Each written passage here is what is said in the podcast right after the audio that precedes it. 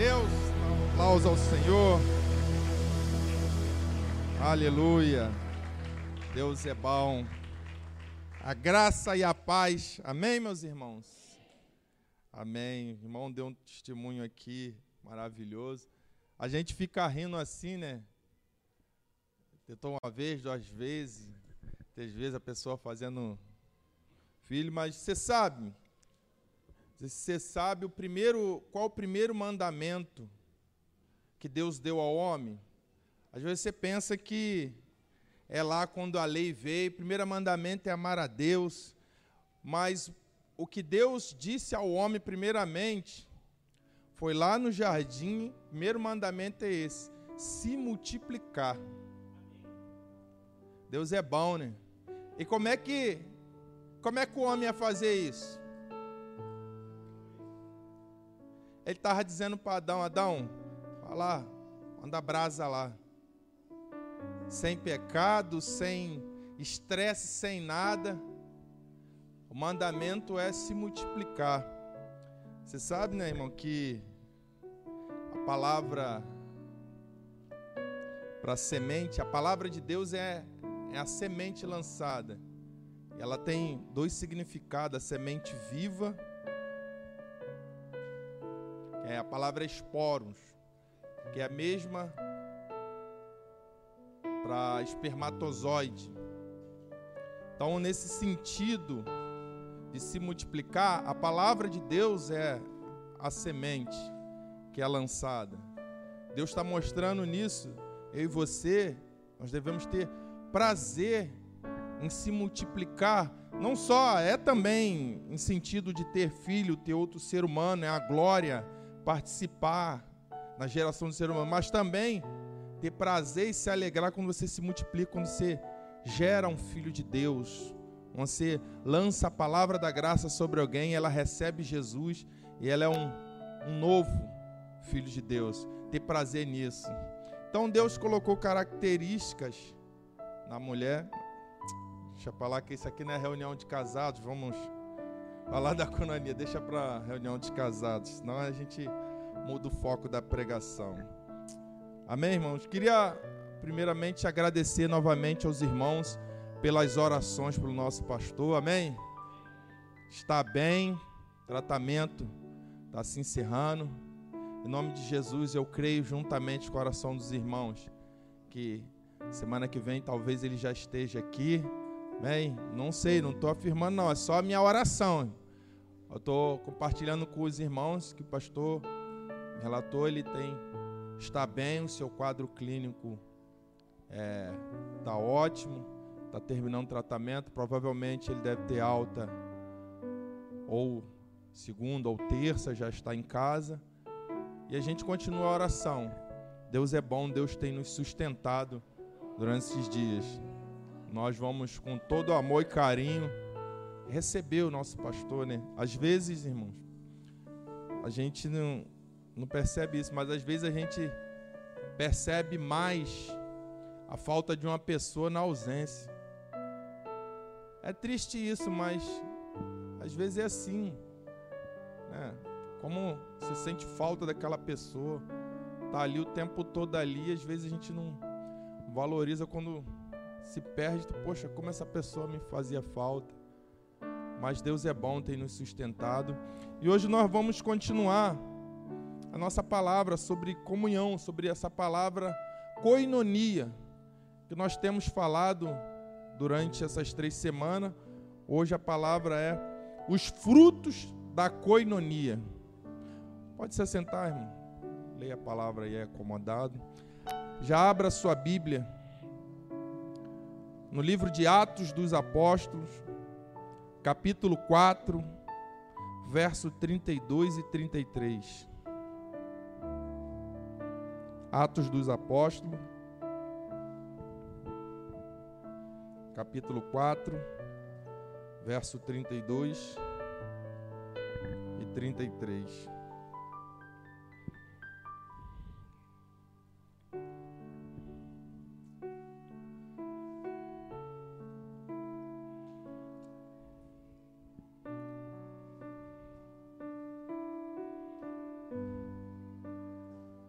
Amém? Vamos ler. Diz assim: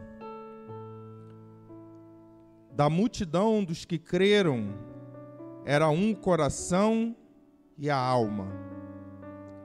Ninguém considerava exclusivamente sua nenhuma das coisas que possuía. Tudo, porém, lhes era comum. Com grande poder, os apóstolos davam testemunho da ressurreição do Senhor Jesus, e em todos eles havia abundante graça. Aleluia. Feche teus olhos, vamos orar. Pai Santo, nós te agradecemos nessa noite pela tua palavra. Te agradecemos por esse culto, te agradecemos, Senhor, pelos louvores entoados. Te agradecemos, Senhor, por ouvir o testemunho daquilo que tu tem feito, os milagres, os prodígios que o Senhor continua realizando em nosso meio. Agora, Pai, nós dedicamos nossa atenção à tua palavra.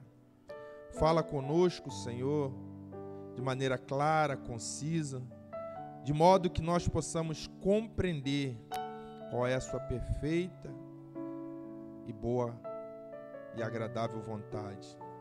Dai-nos espírito de revelação, entendimento da tua palavra. Abre-nos entendimentos. Nós abrimos o nosso coração para a tua palavra, em nome de Jesus. Amém. Amém, irmãos? Tem, tem algo que a cada quatro anos, não só eu, mas muitos brasileiros junto comigo, quase todos nós, exceto aqueles que não gostam do esporte, mas mesmo não gostando do esporte, passa a assistir, que a gente gosta. De quatro em quatro anos a gente se junta para assistir a seleção brasileira, a Copa do Mundo, e o país para, de certa forma cria um clima nacional, as pessoas acabam se tornando, por algum momento, um pouco mais patriotas se veste de camisa ali do Brasil e vamos Brasil. E aquele clima ali, aquela atmosfera da nação, hoje muito menos do que no passado era, mas mesmo assim, ainda você vê que há uma mobilização quando a seleção brasileira chega na Copa do Mundo. Isso de alguma forma tem a ver com coinonia, com comunhão. Porque isso acontece porque é o princípio da representatividade. De alguma forma você se sente um pouco conectado com aqueles jogadores uniformizados representando o Brasil. É o Brasil, é a nossa seleção como brasileiro. Então, de alguma forma, isso dá esse sentido por causa da representatividade. Então, o mesmo acontece quando a mesma sensação em relação a um irmão da fé. Mesmo ele estando longe geograficamente, em outro lugar, você sente, apresentado, é o irmão da minha igreja. Não, é a minha igreja. Você sente essa ligação, esse ambiente, esse sentimento de coinonia, de comunidade. Era assim que aquela, aqueles primeiros irmãos da igreja primitiva eles viviam, com esse senso de participação mútuo, de plenitude. Essa sensação que você tem de eu faço parte desse corpo, eu faço parte disso aí. Assim como você olha na seleção brasileira, eu sou um brasileiro, você ao me ver em um lugar, ver um outro irmão, não, é o irmão da minha igreja. Você se sente representado de certa forma ali. E era assim que a igreja praticava a coinonia, comunhão. Eles eram unidos em tudo e se sentiam representados uns nos outros com aquele sentimento. Então nós começamos a falar sobre a comunhão da igreja essa palavra koinonia no original, que é vida em comum, que é comunhão. Então, quando você ouvir eu falar koinonia aqui, eu estou me re referindo a essa palavra comunhão. Então, quando a gente faz parte dessa vida do corpo e pratica, como nós falamos na reunião passada, de viver essa vida de prática, ela vai gerar frutos. Por eu participar, por eu ter essa vida de comunhão, vai produzir frutos. E hoje a gente queria compartilhar essa série de mensagens, mais uma parte sobre os frutos da coinonia. Qual fruto vai produzir da gente praticar essa vida de comunhão? Primeira coisa, primeiro fruto da coinonia é unidade. Unidade é algo que a gente clama em oração e sempre busca isso. Mas isso é um fruto de um coração que está em unidade com o corpo. De certa forma, em, se você entra na vida na, da igreja e na prática da comunhão, você sente o seu coração conectado com parte daquilo ali, você sente, não, se é com um, é com todos, eu tô, eu tô nisso, eu tô com o Senhor. Não acontece só com o irmão, é comigo também, tô nessa. A unidade, ela é assim, então os apóstolos, eles perderam Jesus, eles começaram a igreja ali, eles se mantinham unidos e eles estavam sofrendo perseguição da igreja, ameaçado. Nesse texto aqui, eles acabaram de ser presos, foram soltos e debaixo de ameaça falaram: "Não fale mais". Eles tinham sido encarcerados. Se vocês continuar a ensinar e falar desse nome, vai dar ruim. Vão agarrar. Então eles não oraram e seria natural se eles orassem assim, nós também oraríamos assim. Senhor, me livra disso. Né? a oração que Jesus ensinou, livra-nos do mal, nos livra disso. Mas eles não oram assim. Eles oram pedindo a Deus ousadia. Veja bem, abre aí. Deixa aí em Atos 4, 32, mas olha o versículo 31, onde começa. Verso 31, 4, Atos 4, 31 ao 33. Ó. E tendo eles orado, tremeu o lugar onde estavam reunidos. Todos ficaram cheios do Espírito Santo e com intrepidez anunciavam a palavra de Deus. Da multidão dos que creram era um coração e a alma. Ninguém considerava exclusivamente sua nenhuma das coisas que possuía. Tudo, porém, lhes era comum. Com grande poder, os apóstolos davam testemunho da ressurreição de Jesus, do Senhor Jesus. Em todos eles havia abundante graça. Então eles se encheram de coragem para anunciar a palavra do Senhor. Porque é exatamente assim que o inimigo continua operando hoje para travar a igreja por meio de medo e confusão no meio dos irmãos. E aí, nós temos que orar como os irmãos estavam em unidade, para que Deus nos dê ousadia para falar. Porque a pessoa está falando, se você falar, vai morrer. O natural é você ficar com medo.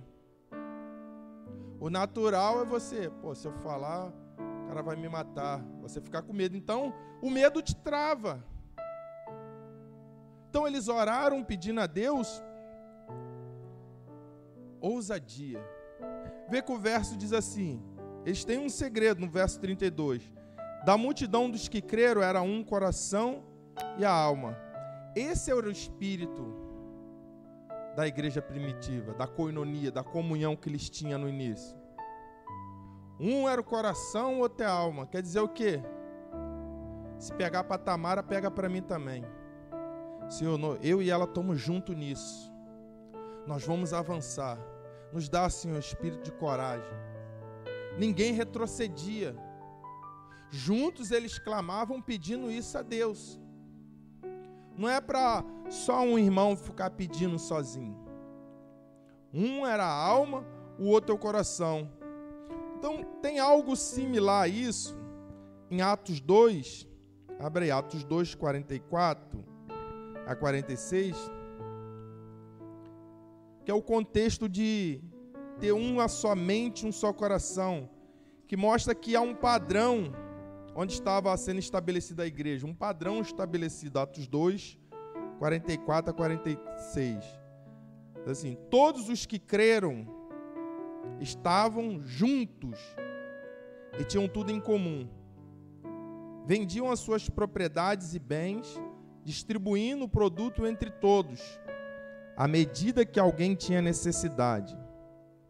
Diariamente, perseveravam unânimes no templo, partindo pão de casa em casa e tomavam as suas refeições com alegria e singeleza de coração. Então, a autenticidade da comunhão, da coinonia, acontece numa diversidade da igreja primitiva. Por quê? A coinonia, a comunhão, ela não vai gerar uniformidade. Ela vai tem que gerar unidade. Unidade não é fazer todos os irmãos parecido com você, comigo. O que é uniformidade? Então todo mundo vai usar o terno assim, desse jeito. Isso é uniformidade. Então pode haver todos serem parecidos comigo, mas não haver unidade. Unidade não é isso. Então, o que, que é? Isso é uniformidade. Unidade, coinonia verdadeira tem a ver com os outros, não é com os outros parecer comigo, tem a ver com eu e você seguirem o mesmo propósito que os outros. Todos os irmãos estão em comum acordo, indo para essa direção, eu também estou com eles nessa direção. Isso é unidade. É todos juntos numa direção, num propósito. Esse era o contexto que essa igreja no começo vivia. Hoje, o que o Espírito tem trabalhado em nossos corações, na igreja, no mundo, é o que ele começou a fazer durante todos esses anos. Começou assim e eu acredito que até a vinda do Senhor nós vamos viver um maior avivamento na terra, vai haver unidade de espírito, de propósito nas igrejas. Nós vamos ver o retorno do Senhor Jesus em paz, em unidade, porque o Espírito Santo está trabalhando para que eu e você nós possamos viver assim. Então, essa vida de coinonia, de comunhão, como era na igreja primitiva, ela vai gerar unidade. Então, o que, que acontece? Nós temos que maximizar as nossas diferenças e conceitos se a gente quer avançar. Por quê? Você precisa entender que quando essa igreja começou em Atos, não tinha só judeus, tinha gentios também ali que se converteram. Gentios é povos não judeus. Então tinha judeu, tinha romano, tinha grego, árabe, tinha gente de todo canto que agora creu em Jesus e estava ali. Mas o Espírito Santo operando em verdadeira prática de coinonia, não havia entre eles diferença. Não importava se era negro, se era branco, se era árabe, se era judeu. O importante era a comunhão em Cristo, o mesmo propósito, anunciar a palavra do Senhor. Então, quando você começa a entender isso, começa a estar pronto para viver a comunhão, a cononia. Quando você começa a entender que na comunhão não há espaço para conceitos e diferenças, a gente começa a viver de verdade a verdadeira coinonia, a comunhão de verdade. Então, tem outra coisa que nos prepara para viver essa unidade que a coinonia gera. E Paulo vai falar isso em 1 aos Coríntios. Paulo vai falar isso, 1 aos Coríntios 15, 10. 1 Coríntios 15, 10.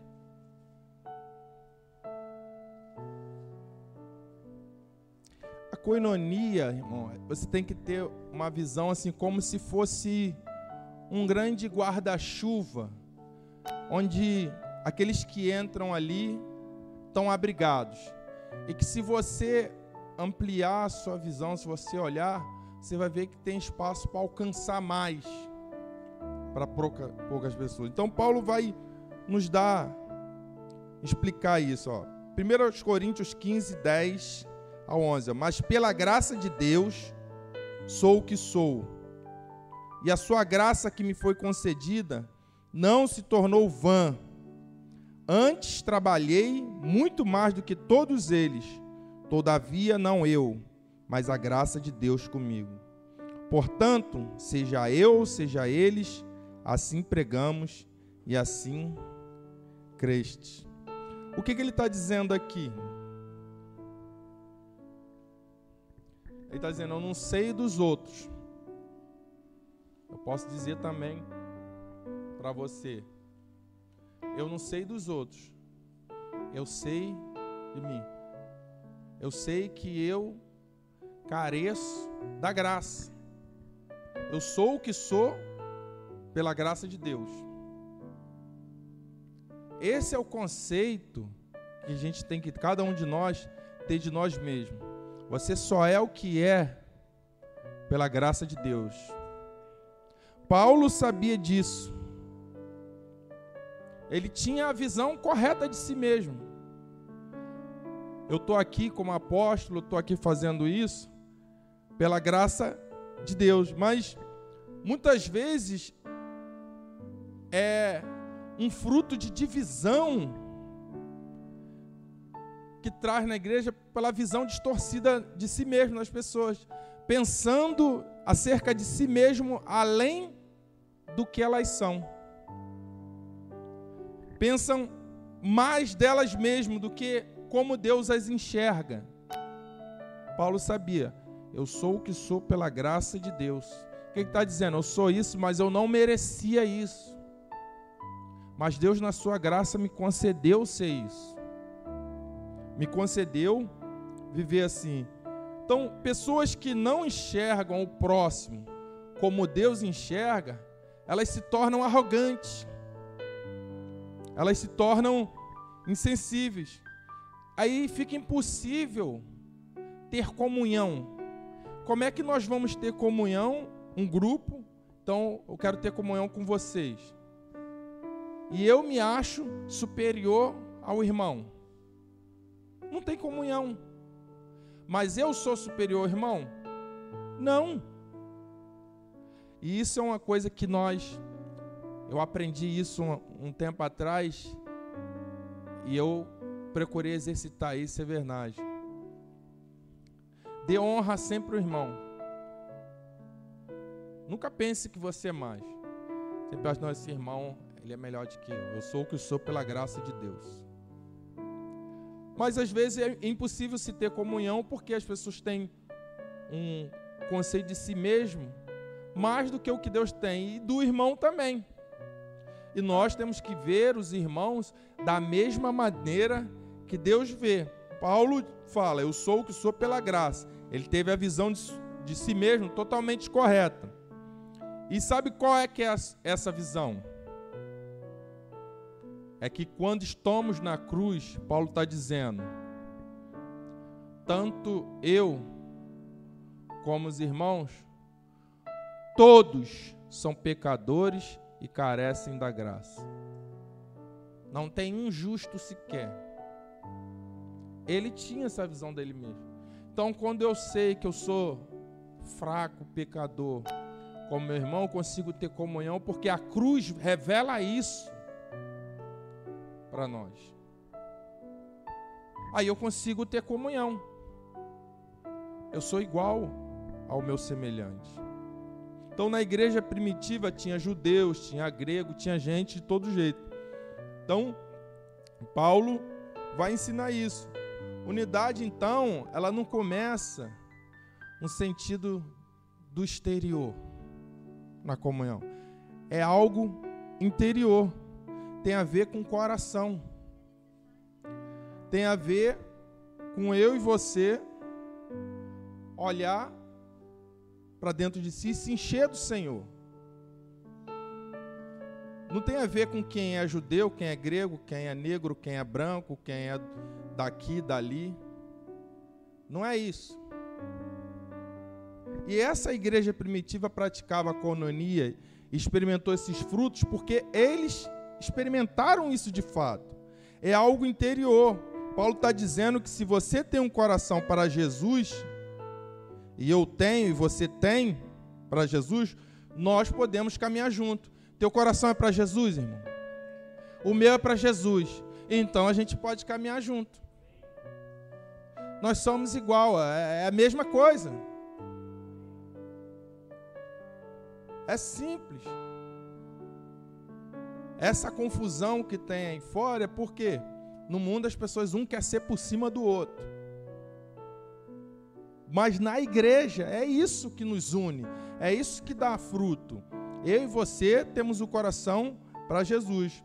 Mas se não tem um irmão com coração para Jesus, nós podemos até ter aparência. Pô, cara é negão que nem eu. Vamos juntar aqui o bonde dos careca. Mas não vai ter unidade. Pode ter dez carecas junto. Mas o coração não tem Jesus, não tem, vai sair confusão dali. Vai sair confusão. Não é a nossa aparência que vai gerar, pô, eles são tudo igual, tal. Não é, irmãos. Dentro da igreja, fruto de comunhão tem a ver com o coração. É o coração que produz a unidade. Todos tinham um só coração. Não importa a aparência exterior da pessoa, não, não importa a intinia da pessoa, não importa na igreja. Isso fica de lado. Então, assim que Paulo vai dizer: Eu sou quem sou pela graça. Então, sabe como que ele começou a perceber isso? E eu também, assim, o pastor colocou isso aqui no estudo. E eu fui pensar, e é verdade, que essas diferenças, quando você tem o mesmo coração para uma coisa, nossas diferenças ficam de lado. E ele usou esse exemplo aqui da Copa do Mundo, do futebol especificamente, é que quando chega na, na época da Copa, que se reúne ali, não importa se o cara é do Sul, se é do Nordeste, se é negro, se é branco, não é Brasil. Não importa a diversidade. Importa que o coração de todo mundo está ali em prol da seleção. Agora, é, porque se junta todo mundo, vai Brasil, o cara é do sul, outro é do nordeste, não sei da onde. Por quê? Todo mundo tem esse senso de pertencimento, um só coração. Então agora, isso aqui, que o pastor colocou aqui como exemplo, da Copa do Mundo é no âmbito do nível natural, humano, que é raso em comparação ao espírito. Agora você traz isso para o espiritual, que é o âmbito eterno. Unidade tem a ver com um propósito de espírito. Está dentro de mim, está dentro do Márcio, está dentro do Gabriel, está dentro do Micael. O mesmo propósito que é eterno, que é muito mais. Então não, não tem que não aceitar por causa de diversidade.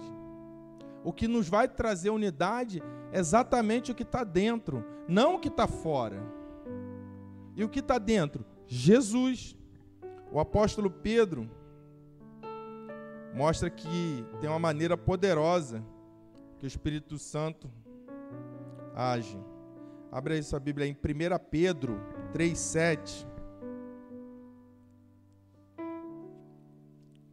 É forte isso aqui agora, irmão, mas é, é importante.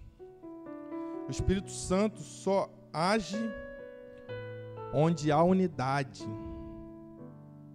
O Espírito Santo só age onde há unidade. É forte. 1 Pedro 3, verso 7 diz assim: Maridos, vós igualmente vivei a vida comum do lar, com discernimento e tendo consideração para com a vossa mulher, como parte mais frágil. Tratai com dignidade, porque sois juntamente herdeiros da mesma graça da vida, para que não se interrompam as vossas orações. O que o Pedro está dizendo aqui? Se não tiver unidade com a esposa, se não tiver concordância, se não tiver concordância com a palavra, na maneira de tratar a esposa, a sua oração é interrompida. Veja só que coisa, irmãos. Ao mesmo tempo que a oração é essa coisa poderosa que transcende dimensão, que a tua oração chega na sala do trono, chega diante de Deus, a oração muda a circunstância daqui da terra, a oração cura a pessoa, pela tua, tua oração, espíritos malignos são subjugados. Quando você clama o no nome de Jesus, você altera a realidade com a tua oração. A oração tem poder, amém? É poderoso a oração, uma coisa poderosa orar. A igreja deveria orar mais e mais, como diz a palavra, orar sem cessar. Mas a Bíblia diz que se não tiver acordo, se você, se um marido tratar mal a esposa, a tua oração é interrompida. É algo para nós maridos pensarmos. Não adianta, ah, o cara, eu sou do poder, sou fogo, sou pentecostal, faço isso, faço aquilo e trata mal a esposa. Se não tiver unidade na casa, na família, tua oração é vã. É vã. Não passa, o céu fica de bronze para você. Não sobe a tua oração. Pedro está falando isso. Então o apóstolo Pedro está dizendo que o Espírito Santo fica impedido de agir. O Espírito Santo quer agir na minha vida, na tua vida, na tua família, mas se não tiver unidade na sua casa, você sua mulher, seu filho, o Espírito Santo não age. Se não tiver unidade na família. Então, se o Márcio está puxando para lá, eu estou puxando para cá, o Espírito Santo não vai agir, irmão. Isso é forte, é sério, mas é a palavra de Deus. Não é que Deus não queira agir, não é que o Espírito Santo não quer fazer na nossa vida, mas nós, na nossa desobediência, na nossa arrogância, puxando para o nosso lado, Pode acontecer isso sobre nós. E você vê se não é exatamente o que o diabo trabalha o tempo todo na igreja: semear discórdia entre os irmãos. Porque ele sabe desse princípio. O princípio da unidade, o poder que há na unidade. Se você e sua mulher entrar em acordo em uma coisa, vai conseguir. Quanto mais toda a igreja, vamos fazer isso. Não tem demônio do inferno mais poderoso que resista. Ele, o demônio vai se render, eu falei, eles vão conseguir. Por quê? Nós estamos num só coração e propósito, E o Espírito Santo vai agir em nós, vai operar na nossa vida. Então, Deus ordena a bênção onde existe unidade.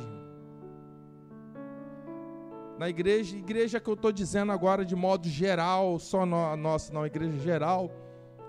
Às vezes, muitos ministérios, muitas coisas não avançam, porque falta exatamente isso.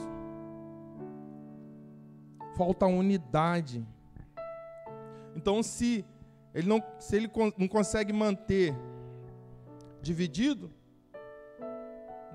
acabou. Como é que vai ter unidade? Por que, que Deus trabalha assim? Tem aquela frase que o pessoal fala assim: não manda nem na, na tua casa, quer mandar aqui. Se não tem unidade, nem na tua casa, você, tua mulher, seus filhos, vai ter na igreja. Então, alinha o coração. E o que, que tem que estar alinhado no nosso coração que a comunhão produz esse fruto? Jesus. Jesus é quem promove isso em cada um de nós. Então, não importa o quanto você ora, ele diz que as suas orações serão interrompidas porque o diabo quer impedir o liberado Espírito sobre a igreja. Não importa quanta pessoa diz que ora, o diabo quer impedir o liberado Espírito na vida da igreja. Então ele semeia contenda entre os irmãos para que na comunhão não haja unidade. Porque se a gente vive em comunhão, unidos, e dentro do nosso coração nós queremos chegar a um propósito, e nós temos juntos, a briga do Léo é minha briga. O que Jesus disse para fazer, todo mundo vai fazer o Espírito é derramado e há uma unção, há um manifestar, um derramar no nosso meio, e não há quem possa resistir. O diabo sabe desse poder. Então ele semeia confusão, contenda. E na comunhão é onde a gente vai produzir essa unidade. Então tem até aquelas pessoas que às vezes falam assim: "Ah, tô precisando de umas férias". É claro que a gente quem trabalha uma hora tem que descansar. Mas não é essa férias. É, chegando a pessoa que é as férias de comunhão. Não existe isso. É dar um tempo dos irmãos um pouco. Isso não existe. Eu, eu sempre falo com os irmãos na célula. Para ele se acostumar comigo aqui. Com o meu jeito logo aqui. Porque para onde você vai? Todo mundo aqui tem Jesus, amém? Você vai para o céu porque Jesus te salvou. Amém? Uns vão primeiro, outros vão depois. Ninguém sabe quem vai primeiro, quem vai depois. Ninguém sabe o dia nem a hora. Mas, se eu for primeiro que você, eu entreguei minha vida a Jesus. Eu vou morar no céu. Cantar igual Lázaro, vou morar no céu. Eu vou para lá. Quando chegar a sua vez, para onde você vai? Quando chegar lá, para esse cara aqui se a gente já tem unidade aqui, comunhão aqui, vida em comum aqui, para você quando chegar lá, em vez de ser um adeus ali na sepultura, até breve. Pô, pô, irmão, que glória se encontrar agora, a gente vai a eternidade junto. Isso aqui é só uma antessala, irmão. Nós vamos continuar junto à presença de Deus. Isso é o deixa o céu descer, que a gente canta, é viver isso aqui. Que essa igreja primitiva vivia, essa igreja primitiva vivia. Em verdadeira coinonia, em espírito de unidade, ao ponto que a Bíblia escreveu isso: um era o coração, o outro era a alma. Juntos. Então, o Espírito de Deus é liberado onde há unidade. E a coinonia gera unidade. Quer dizer que a gente ficar juntos, praticando, o fruto que vai ser gerado é que, ao tempo, nós vamos chegar ao ponto de ser um. Então, primeiro fruto, que a comunhão, a coinonia gera unidade. Segundo fruto, que a coinonia gera é o liberar da fé. Liberar da fé. Atos 4, verso 18. A igreja aqui, irmão, ela está vivendo um período de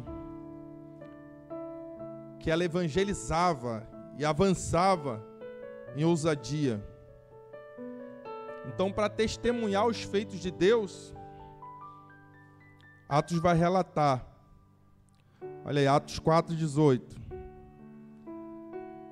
Chamando-os, ordenaram-lhe que absolutamente não falasse nem ensinasse em nome de Jesus. Mas Pedro e João lhes responderam: Julgai se é justo diante de Deus ouvir antes a vós outros do que a Deus, pois não podemos deixar de falar de coisas que ouvimos.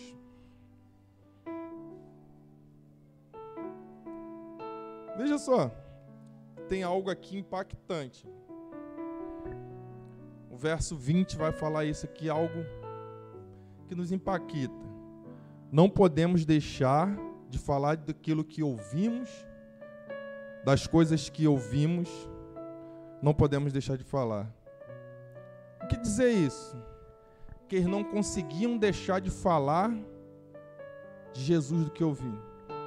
Eles estavam completamente apaixonados por Jesus.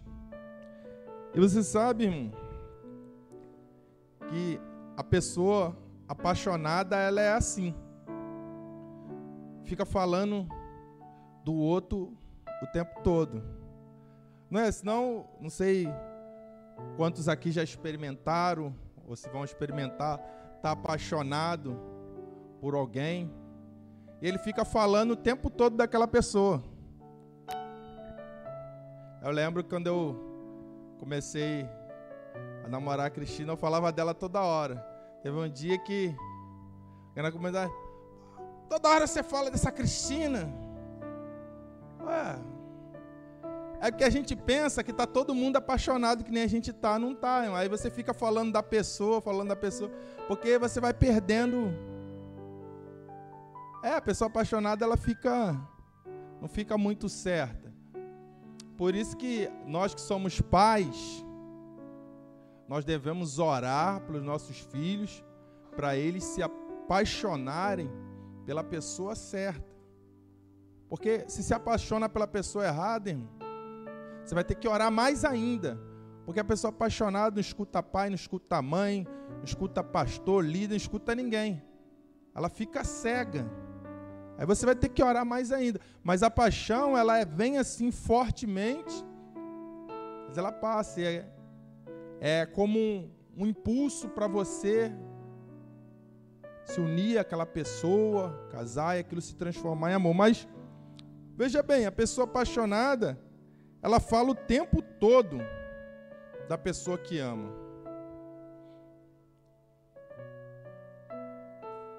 E quem é o amado da nossa alma?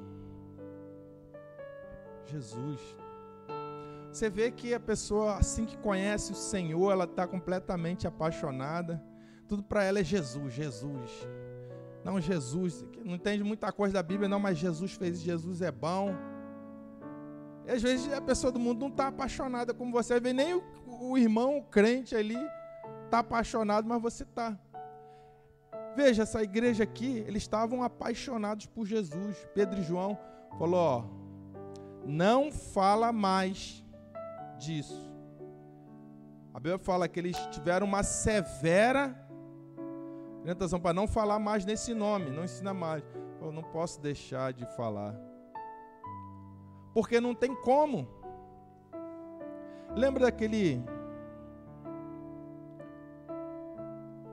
ele oprimido lá, Jesus cura ele e fala, ó, não conta nada para ninguém. O cara saiu dali, Jesus acabou de falar para ele, não conta para ninguém. Ele saiu daí, saiu espalhando para todo mundo. Jesus me curou. Ele é poderoso, cura. Não sei como é que Jesus vai tratar com ele quando ele chegar no céu. Pô, falei para tu não falar. Por causa de você agora eu não posso andar mais em público, tem é porque não consegue, o Senhor nos toca. Você não consegue deixar de falar. O irmão estava falando aqui como Deus curou o filho dele. Você não consegue. Aí vai chegar alguém, eu não quero. O médico não fica falando disso, não. Para de falar com isso. Que Deus que nada, pô. Foi um acaso, teu filho ficou bom. Ele não vai conseguir deixar de falar. Eu creio que o Espírito Santo quer que nós andemos assim, apaixonados por Jesus. E a comunhão, ela gera isso, nos faz ficar apaixonado, nos faz a gente ficar cada vez mais contagiado. Você sabe que isso contagia, né? É. O macete é você ficar perto do irmão apaixonado. O cara é apaixonado por Jesus, é com ele que tu tem que colar. Ô, gente, geladeira. Já viu alguém se esquentar com geladeira? Vai se esfriar mais ainda. Já viu alguém cheio de ódio passar amor para você? Não vai. Então ali na igreja ali eles estavam plenamente apaixonados, mesmo debaixo de ameaça, eles não conseguiam deixar de falar. Então é um tempo de retomarmos essa paixão nesse domingo, amém? Se torna um homem ou uma mulher apaixonada por Jesus, nesse contexto de coinonia, de comunhão, de harmonia, que nos traz essa ousadia para falar. Chegar no nosso trabalho, na rua, com quem seja que esteja, ó, Deus é bom. Então, Atos 2, verso 1 ao 6, ele vai falar por que, que eles se tornaram assim na questão do evangelismo, apaixonados por Jesus. Atos 2, do 1 ao 6, que é quando se cumpre o Pentecostes. Ao cumprir-se o dia de Pentecostes, estavam todos reunidos no mesmo lugar. De repente veio do céu um som, como de um vento impetuoso e encheu toda a casa onde estavam assentados. E apareceram, distribuídas entre eles, línguas como de fogo, e passou uma sobre cada um deles. Todos ficaram cheios do Espírito Santo e passaram a falar em outras línguas, segundo o Espírito lhes concedia que falasse. Ora, estavam habitando em Jerusalém judeus, homens piedosos vindos de todas as nações debaixo do céu. Quando, pois, se fez ouvir aquela voz, afluiu a multidão, que se apossuiu de perplexidade, porquanto cada um os ouvia falar na sua própria língua. Aleluia, que mistério. Qual foi a cadeia da cononia ali, da comunhão que gerou isso? A perplexidade das pessoas. O que é isso que nós estamos vendo? No verso 1, ele diz: estavam todos reunidos num só lugar. Estava todo mundo junto. Quando veio, veio sobre todo mundo. Eu já fiquei pensando nisso, porque o Senhor Jesus, depois que morreu, ressuscitou, apareceu a eles, falou: Ficar em Jerusalém até que do alto sejam revestidos de poder. E eles ficaram ali, até que aconteceu isso. Eu fiquei pensando, eu acho que você também já deve ter pensado isso, a frustração de um irmão que, ah, falou para ficar em Jerusalém, mas já estou uma semana aqui, porque levou 40 dias. Ah, já tem uma semana, e não aconteceu nada, vou ficar em Jerusalém não, vou resolver um negócio ali. E aconteceu isso aqui, o irmão não estava ali na hora. Não é frustrante? Pô, é frustrante acontecer um milagre, um poder e não estava ali. Mas o que incendiou todo mundo ali, que não veio só em um, veio sobre todo mundo, porque o Espírito Santo não vem, ele vem sobre todo mundo. Não vem sobre um irmão. A reação de cada irmão é diferente, mas o Espírito Santo vem sobre todos, como diz a palavra. Então, a gente precisa entender isso que nós como igreja na comunhão, nós somos como uma grande fogueira. E vários troncos, vários galhos de madeira ali queimando se torna aquela labareda poderosa. Então, se alguém não está queimando, é a madeira, se junta com fogo, que você vai queimar. O fogo vai vir sobre você. Era, veio sobre todos e eles anunciavam com ousadia. Então, por isso que eu falei aqui, o segredo é ficar perto do irmão, do irmão que está apaixonado por Jesus, do irmão que está queimando. Se juntar, como diz Atos dos Apóstolos, se ajuntar com a pessoa alegre, com a pessoa que você gosta de ser, apaixonado. O que, que é isso? Uma vez o pastor falou comigo, e realmente é verdade. Tem aquele irmão, aquela pessoa que você admira e você quer ser assim. Não, queria pregar como ele, queria cantar como ele, pô, queria ser alegre como esse irmão é. Poxa, queria ser assim a vida, eu estou dizendo assim a vida em Deus que a pessoa tem. Fica perto dessa pessoa. Porque tem gente que toma a decisão contrária, sabia? Uma irmã que frequentava aqui, ela frequentava, ela não chegou a ser membro daqui, mas sempre estava vindo no escudo. E ela via às vezes a, a, gente no poder assim, pulando, dançando, rodando no fogo e tal. Aí ela falou assim: não, eu evito até ficar perto do Nilson para não ficar desse jeito que ele fica. ela, ela me via aqui, ela ia para o outro lado para não ficar igual a mim. É, é natural. É. Então, se ela quer ficar alegre, quando, como tem muitos irmãos aqui alegres, estão sempre de bem com a vida, feliz, eu procuro sempre ficar perto desses irmãos, para esse irmão está sempre rindo, está sempre feliz. Fica ali que daqui a pouco tu tá rindo, também tá feliz da vida com ele. Junto, é o segredo de Atos, eles estavam juntos no mesmo lugar. O que eles estavam fazendo? Junto ali, orando, esperando, todo mundo no mesmo propósito. O mestre falou: ficar aqui. Hoje é a mesma coisa, irmãos. Nós devemos permanecer unidos, juntos. Isso vai fazer com que a gente cresça em fé. O irmão que tem pouca fé, ele tem que andar junto com o que tem mais fé para que a fé dele cresça também. O irmão que está triste, ele não tem que andar com o triste. Fica perto daquele que é alegre. Está frio, fica perto daquele que está quente. Que? Porque a coinonia, ela gera essa influência, irmão. É assim. Um irmão perguntou ao pastor Aloísio da Videira por que, que, por que, que vocês oram assim em pé, andando para o lado e para outro? Nós aqui também costumamos fazer isso, ficar orando, andando. Falou, por que, que é assim? Porque na Bíblia não fala isso tal, irmão? Teólogo cheio de argumento. Aí falou, não sei. O irmão chegou, ele vê a gente orando, andando, ele passou a orar andando também. Tem essa influência.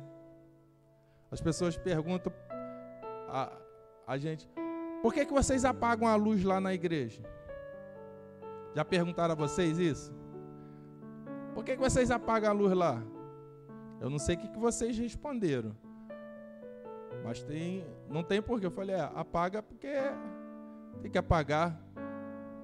Ninguém sabe até hoje por que, que apaga. O que, que aconteceu, irmão? Quando a gente começou a cultuar, alguém teve a ideia, foi lá, apagou a luz, ficou apagado, adorando, ficou até hoje.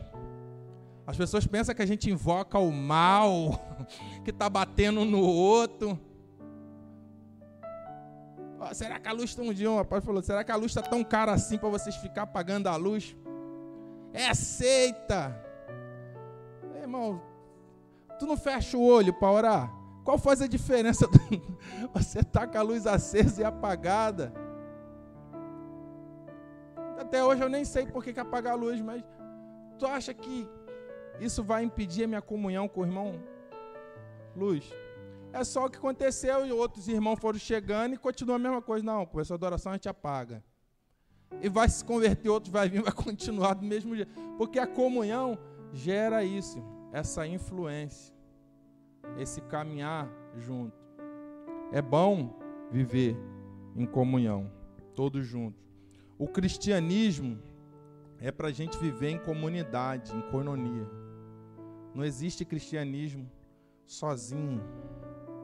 Então, porque quando nós estamos juntos, nós somos como aquela lenha, aquela fogueira lá queimando. Acende, maior ainda. João, o apóstolo João, no capítulo 13, 34, ele diz: Novo mandamento vos dou, que não ameis uns aos outros. Assim, que vos ameis uns aos outros, assim cumpris, assim vos como eu amei que também vos ameis uns aos outros. Nisto conhecerão que todos são os meus discípulos, se tiverdes amados uns aos outros. Então a coinonia é para ser vivida fora do prédio da igreja também. A comunhão não é só aqui. Essa vida em comum. A gente sai, acontece muito isso comigo, não sei se acontece com os irmãos. Aí também vou no supermercado e encontro um irmão daqui. Ô, oh, irmão, parcela. Deixa eu, senão daqui a pouco a gente está fazendo célula aqui dentro do supermercado. A gente começa a compartilhar. Tem gente que queria fazer célula comigo, comprando frango dia de domingo. Vi você lá, Nilson. Eu vi você também, eu, glória a Deus. A vida não acaba, eu não esqueço o irmão depois que sai daqui. É claro que tem alguns irmãos que eu só encontro aqui, são, moram distantes, são nada nos impede de ter comunhão fora daqui. Voltando aqui a falar aqui desse contexto de Copa do Mundo, teve uma Copa que a gente fez um projeto aqui, e estava todo mundo com a camisa do Brasil, e atrás tinha João 3,16, e foi muito legal que cada jogo as células se reuniam, a gente fazia um lanche, vimos um jogo aqui no prédio, enfeitamos e glória. Aí a gente começa a fazer plano. Não, a célula não vamos chamar o discipulado todo. E foi crescendo, o Brasil foi indo, e aquela glória e visitante participando, falando, pô, até o irmão Marcos da minha célula, não era crente, ele, ele participou. Pô, os irmãos são animados. Tá. Aí na semifinal, cachorro quente, bola a comelança à vontade. Brasil. Ainda bem que tinha comida à vontade, aí o sofrimento passou. Mas a gente, a gente é irmão, a gente continua. Na, na outra Copa, a gente foi na casa do irmão, fez uma panela, mocotó, botou na lenha, vimos o jogo. Brasil de novo. Mas tudo bem, tudo bem. Mas a comunhão não é só aqui no prédio. A gente se encontra ali na lanchonete, a gente sai daqui, vai na casa do irmão e continua essa vida em comum.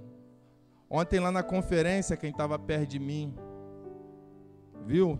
Teve um pastor lá pregando e ele estava falando, falando assim. E chegou um momento que ele falou de, da célula. Ele falou: pô, tem célula que se tirar a comida irmão não, não vai mais. Aí eu falei, opa, glória a Deus que nas células aqui da nossa igreja não tem isso. Pelo menos que eu vejo, não. Tem muita cumilança, tem festa, tem tudo, mas o dia que só tem água, ninguém fica murmurando, o pessoal vai assim mesmo. Isso eu falei, não, minha igreja eu boto a mão no fogo por isso aí. Posso até queimar a minha mão de alguma célula, mas o que eu tenho visto, mesmo no dia que não tem lanche, os irmãos estão ali, não fica frustrado porque ah, não tem lanche. O reino de Deus não é comida nem bebida. Fica todo mundo em paz. Tem o dia. Porque é assim, irmãos. Nós estamos no projeto, jejuamos. Agora é outra coisa, agora é comunhão, agora é avanço. Porque se a gente pensar assim, ele ele eu concordo com o pastor, ele estava falando o quê? Se o irmão só vai ali para lanchar, ele não tem nada de Cristo, Porque eu já falei isso, eu falei, se eu fosse morador de rua, fome eu não passava. Todo dia eu ia numa célula. Pelo menos alguma coisa eu ia beliscar ali. Vinha para cá, eu sou morador de rua, onde tem célula. Amanhã, quem tem célula amanhã? Vou lá na célula desse irmão. Terça-feira, vou lá na célula do tempo. Pelo menos alguma coisa você ia beliscar. Não é possível que no puro. Mas a comunhão ela continua. Ela não para ali. Nós precisamos avançar nisso. O que, que significa essa maneira de viver o primeiro amor, o coração intenso, unido, não tinha nada. Ninguém considerava sua coisa alguma. É que a comunhão, além dela promover unidade, ela aumenta a fé também. Os fracos a fazer parte da vida de comunhão, ele começa a crer.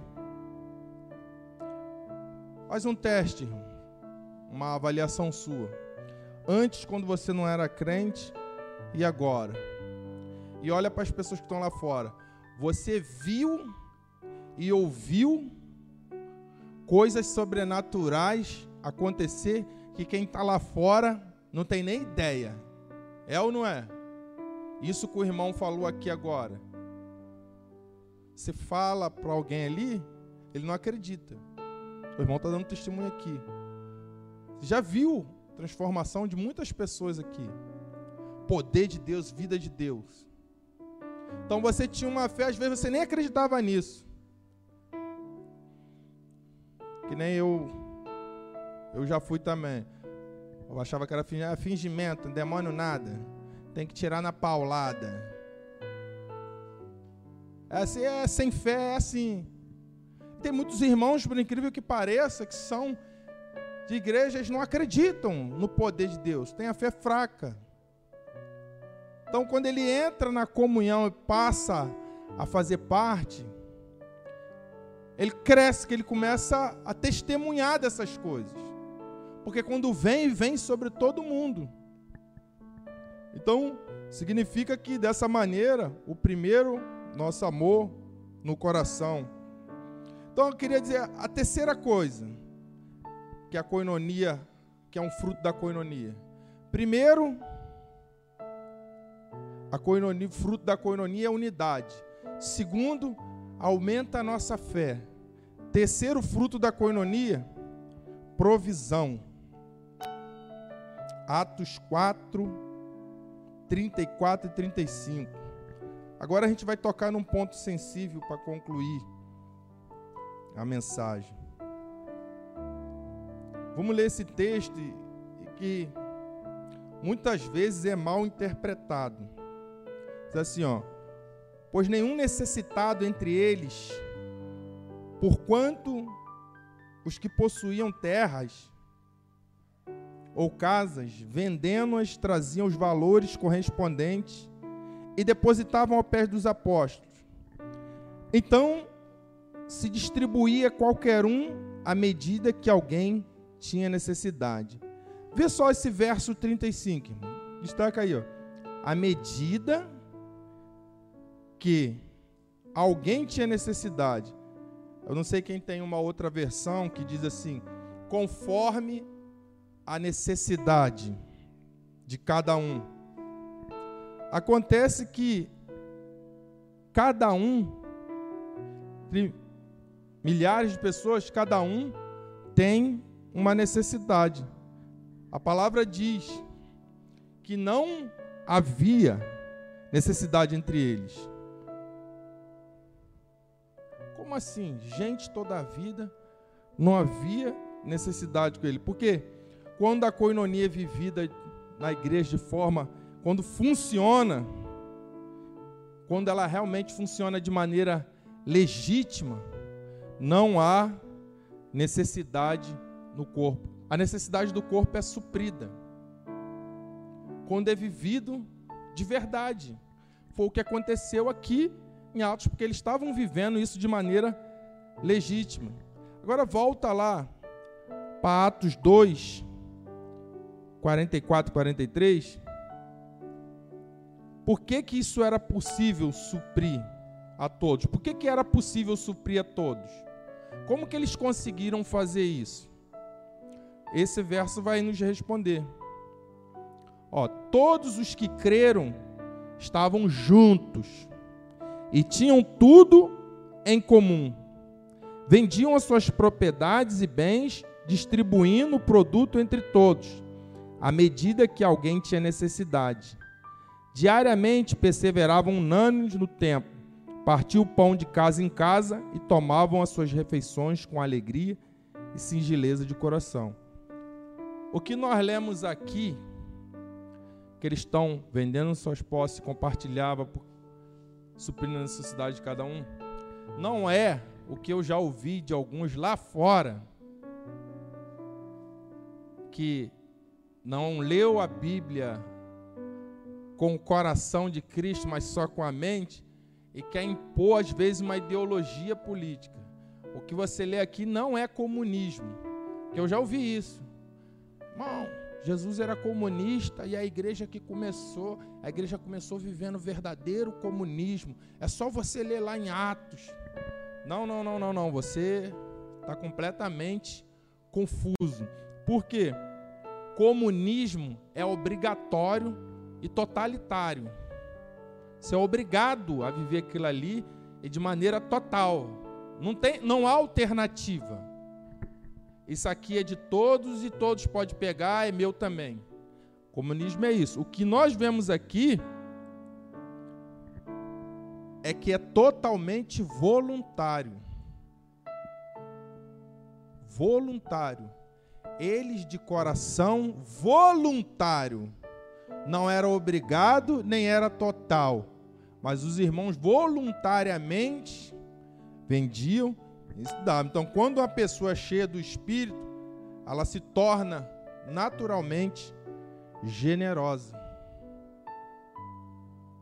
Ela quando ela é mutuamente cheia do Espírito, ela vai se tornar isso. Eu sei que aqui os irmãos, a gente nessa igreja aqui a gente tem o hábito de dar uma palavra aqui breve de oferta antes do momento da oferta. Um irmão uma vez até me perguntou: é errado não dar a palavra de oferta, porque tem lugar que não fala. Eu falei, errado não é, mas perde a oportunidade de ensinar, para que você aprenda, você entenda o que, que você está fazendo. Esse é o nosso objetivo, meu e do pastor Joel. E cada irmão tenha plena consciência do que está fazendo, que saiba. Mas a verdade é que uma pessoa cheia do Espírito Santo, ela se torna generosa. Não precisa eu trazer toda uma explicação para ela dar, não. Ela quer contribuir, porque está apaixonada. E dá além. Foi o que aconteceu aqui. É por isso que você não vê no Novo Testamento, na igreja, falando de dízimo. O fogo desceu, estão abundando o Espírito Santo, eles querem dar, eles eram, muitos deles ali, a maior parte, eram judeus que viviam na lei dando dízimo. E agora se encheram do Espírito Santo, também não vou dar nenhum, não, agora estou cheio do Espírito Santo. Não existe isso. Agora que eu estou cheio do Espírito Santo, as pessoas cheias do Espírito Santo, elas se tornam generosas. Então tem igreja lugares que não ensina porque se crê que o Espírito Santo fala com as pessoas. E realmente o Espírito Santo fala com você. Mas nós falamos para que você cresça na graça e no conhecimento de Jesus Cristo.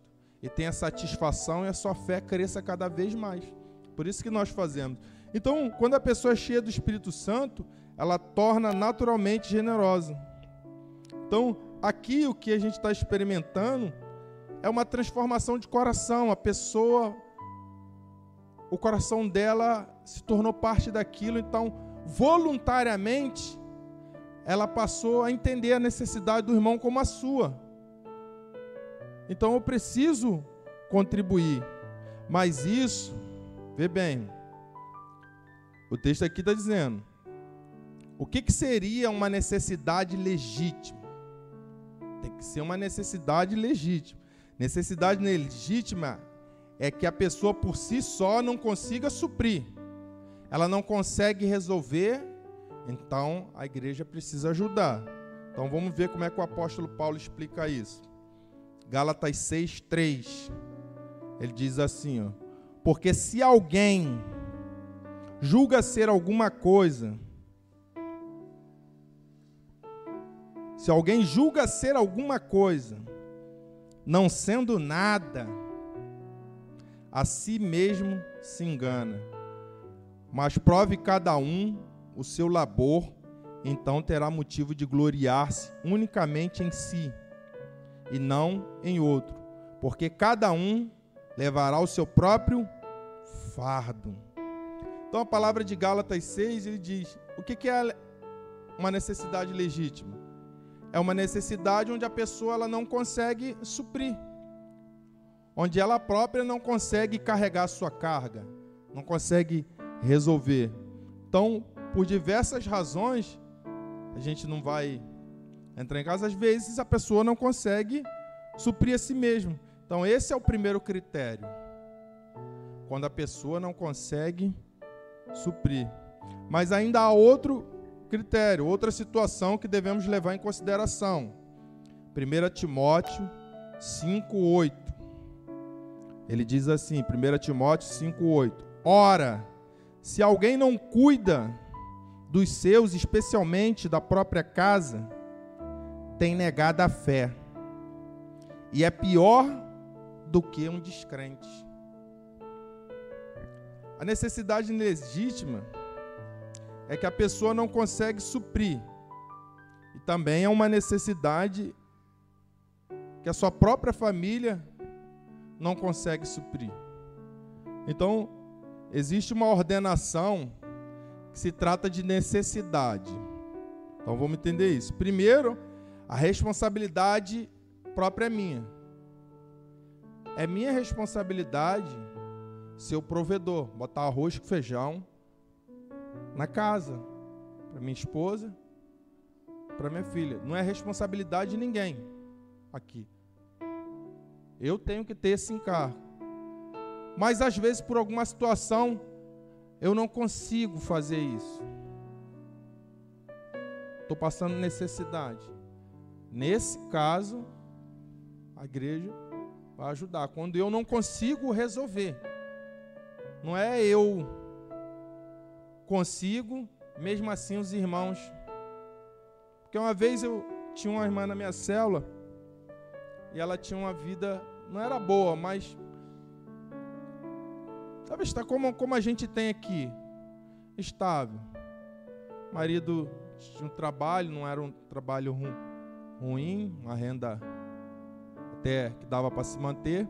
E ela começou a trabalhar fazendo inscrição desses, na época, agora pela, pela internet, mas na época era inscrição de porta, mas não sei como é que era, desses Bolsa Família e de tal, escrevendo os outros. Aí eu fazendo essa, ela ministrando, falando com ela, eu falei, porque a pessoa é, tá tirando de alguém que tem necessidade, não faz isso. Isso pô, até é uma crueldade. Você não precisa e tira de quem precisa. Ela, ai, Nilson. Ah, é porque eu recebo. Eu falei, irmã, em nome de Jesus, tu não precisa. Não, porque eu trabalhei fazendo inscrição, aproveitei o embalo e botou. Falei, irmã, cancela isso. Então tem pessoas que elas deveriam suprir a sua própria carga elas acham que a igreja tem que suprir. Não é esse caso. Legítimo é quando você não consegue suprir a necessidade, então a igreja, a família faz isso. Então esse é o primeiro. Então só a necessidade legítima da igreja deve ajudar. Aqui nós temos falando de um não crente que, por exemplo, a outro caso é a família. A família da fé é o quê? Então tem um irmão aqui na igreja que está passando necessidade e eu, como irmão, não ajudo. Entendeu? É da família da fé. Aí, tipo assim, o incrédulo lá fora está lhe estendendo a, as mãos, pedindo esmola. Poxa, o cara está ali, mas necessita mal. Ajuda primeiro da fé. Entenderam? Você quer mudar o mundo, mas o da fé. e até a sua própria família. É o que Paulo está escrevendo a Timóteo. Alguém que não cuida da sua mãe, seu filho, e quer sobrecarregar a igreja. É nisso que está falando, a necessidade é, legítima. É importante também nós salientar e entender que a palavra fala sobre necessidade, irmãos, não desejo, porque as pessoas confundem.